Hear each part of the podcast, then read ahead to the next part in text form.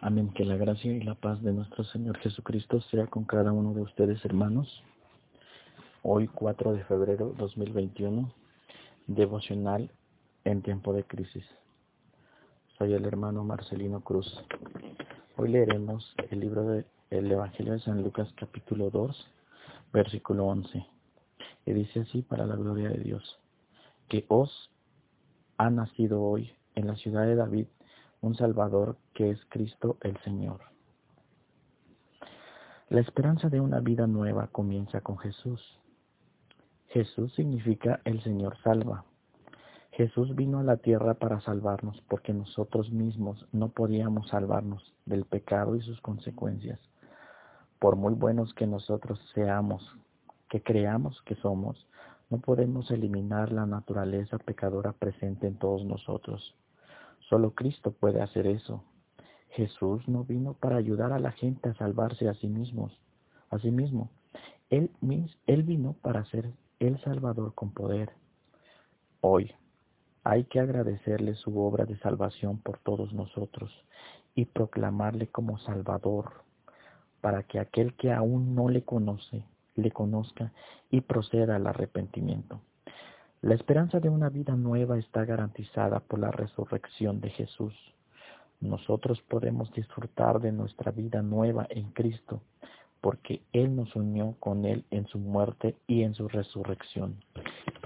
Nuestros deseos, nuestros cautiverios al pecado y nuestro amor al pecado murieron en Jesús. Ahora, unidos por la fe con Él en su vida de resurrección, tenemos amistad con Dios y libertad en el Espíritu.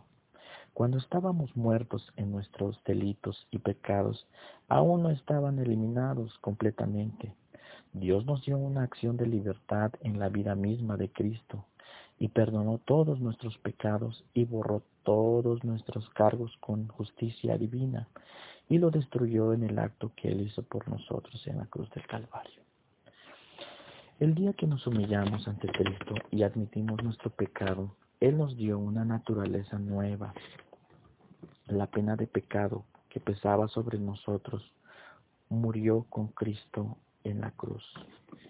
Después de salvarnos, Él no nos sacó de este mundo. Seguimos estando en este mundo.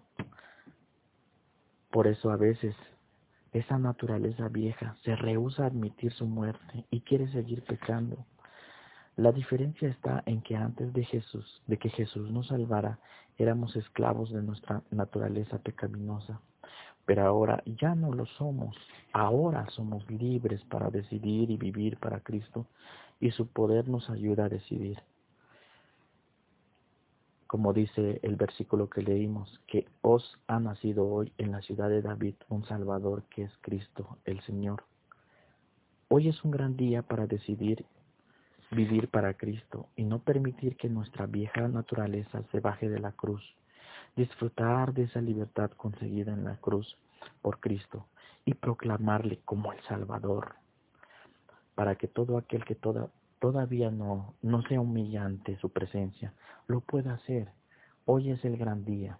Hoy es un día de, de un nuevo nacimiento, de, de proclamarle al Señor Jesús que es nuestro Salvador.